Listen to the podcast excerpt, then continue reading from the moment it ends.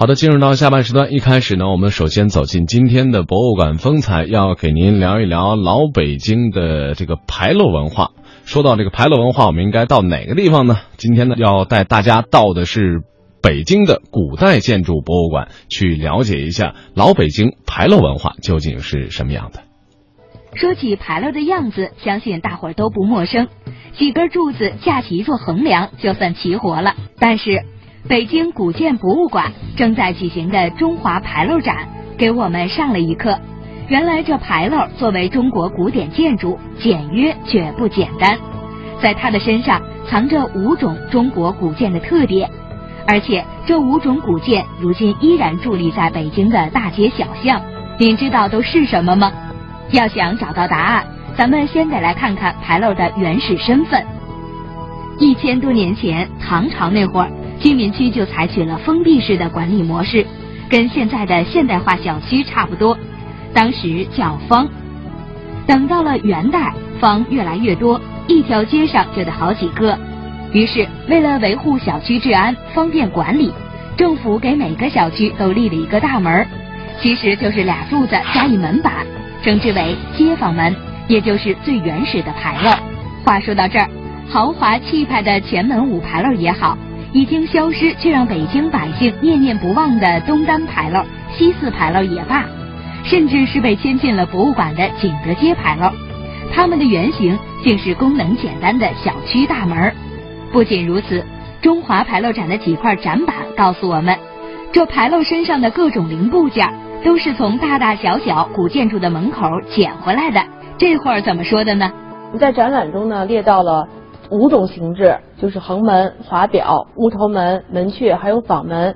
这五种形制共同影响下，就出现了一个牌这个牌楼的这种建筑形制。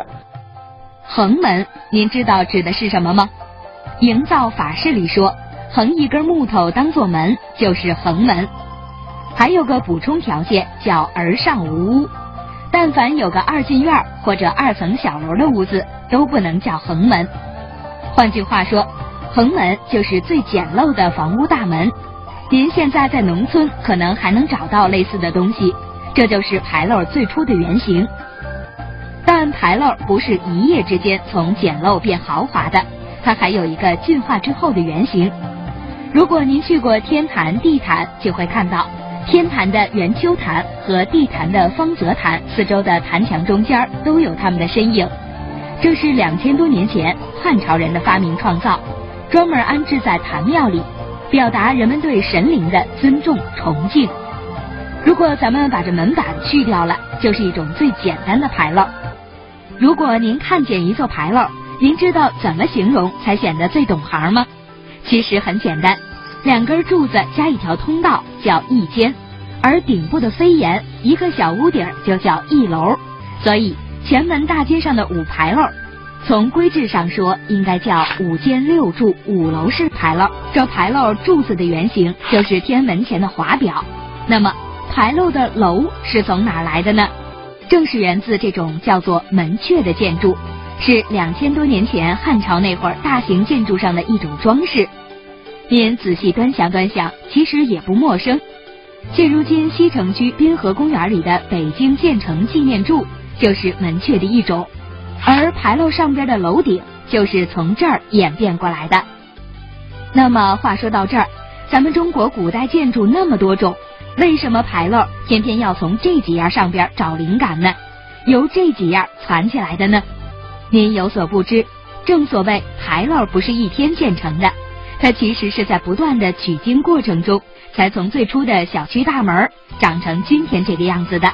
而他参考的这些建筑，甭管是华表、乌头门还是门阙，全都是一水儿的好寓意的物件。然而，也正是这几种物件的组合，才有了牌楼与生俱来的正能量。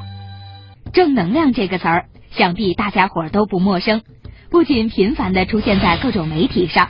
而且还荣登了二零一二年十大流行语的榜首。但凡是健康的、催人奋进的、充满希望、给人力量的等等的人和事儿，都能传递出正能量来。然而鲜为人知的是，早在几千年牌楼诞生的时候，正能量就已经开始在中华大地上蔓延开来了。公民方、政绩方、仁义慈爱乐善好施方、社稷功臣方、孝子孝女方。您看出来了吗？但凡是好人好事儿，全都有牌坊的身影。在古代的时候，人们为了纪念一个典型的事件或者是人物的时候呢，他们往往在当地呢就要建造牌坊。所以说，牌楼的这个功能呢，涉及到我们的这个政治、呃文化还有社会生活的方方面面，它具有十分丰富的这个内涵。呃，比如说，呃，当时人们为了建造牌坊嘛，它主要就是为了宣扬忠孝节义。当时人们认为，对于国家。要尽忠，对君主要尽忠，对父母要尽孝，呃，对夫妻、兄弟、朋友要守节义。所以在这种情况下呢，就出现了很多典型的人物和事件。那么统治者通过为这些典型的人物和事件树立牌坊，为百姓呢做出树立一个榜样。长寿自古就是上到天子，下到百姓的一个可遇而不可求的美好愿望。尤其是古时候，人们生活条件有限。平均寿命比现在短不少，所以谁家要是有个老寿星，那绝对称得上是一家子的福气。您比如说四川的舒成石百岁方，这是清朝光绪六年，也就是公元一八八零年，为当时四川唯一的一个百岁老人舒成石而建造的。当然了，除了老百姓家里这些鸡毛蒜皮的小事儿会立牌坊。对于世代为国家效力的朝廷重臣，要是工作业绩突出，那世世代代都会立牌坊表彰。像这样的画面，咱们在一些影视剧里经常能够看到，一大串的石牌坊，这些大多数是一个家族常年受到政府表扬而立的。这个乐善好施的模型就是其中的一座。清朝嘉庆年间，一位叫做鲍淑芳的安徽盐商。被清政府任命为御盐大官，在职期间严于律己，而且世世代代都为朝廷卖命，所以为了表彰鲍氏家族，他们就得到了一连串七座牌坊。其实咱们不难发现，牌坊跟现如今的表扬信有点异曲同工，只不过后者是奖励给自己看的，而前者是奖励给大家伙看的。毕竟这是立在田间地头的，足够抢眼引人注意，所以这牌坊也不是谁想立就能立的，这得是层层申报批准，才能够得到国家朝廷的允许。如果好人好事的影响力大，就会直接得到皇帝奖励的圣旨二字。不过话说回来了，牌坊甭管是为了表彰还是为了纪念，搁现在的话说，这就叫引导社会价值观的有力手段。一提起牌楼，可能在多数人的眼里，甭管是木头、石头还是琉璃的，都能用一句话来概括，这就是几根柱子上边架一根横梁。其实，如果您仔细端详的话，人家从头到脚有十多种零部件。当然了，这些可不光是为了美观装饰用的，而是各司其职。下边我就给您找几个被咱们忽略了很久的细节之处。您注意看这牌楼上边的镂空图案，很容易让人想起江南园林里的花窗花板。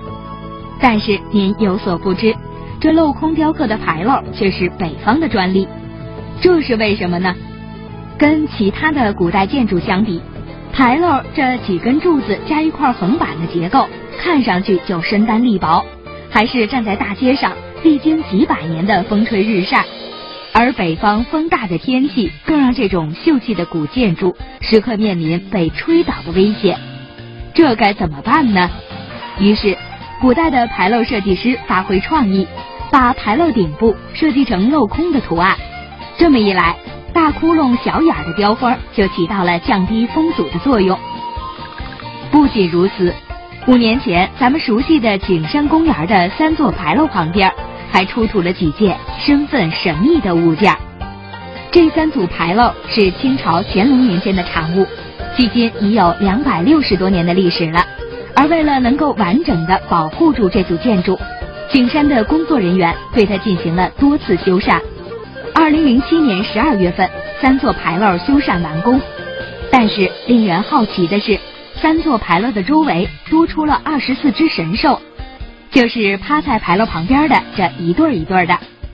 但是话说回来了，这些所谓的神兽跟牌楼还有小一段的距离，这跟牌楼有什么关系呢？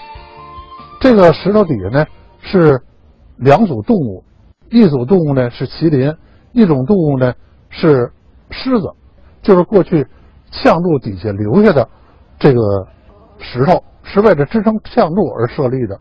呃，这个二十四个呃呛柱兽呢，目前来说一个不缺，非常完完好的保存下来了。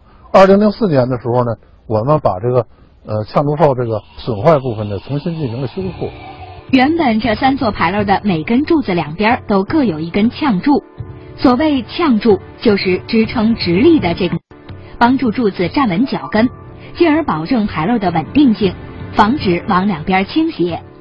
在工作人员进行修缮之前，呛柱早就不翼而飞了，而当年支撑呛柱的这些神兽，却被工作人员意外的发现，保护了起来。这些神兽学名叫做呛柱石或者呛兽，一般有两种。通常情况，咱们看到的呛柱石就是几块大石墩，而麒麟、狮子是祥瑞和权力的代表。所以说，像这样神兽造型的，肯定不是一般档次或者级别的牌楼能够用的。当然了，您要是追问到底是什么级别，目前还真没有明确的记载。不过据统计。目前咱们北京的地界上有，且只有景山这儿有这种神兽级别的了。其实花板也好，呛柱石也罢，都是实用性和美观的完美结合，再一次让咱们见证了中国传统建筑里无处不在的智慧结晶。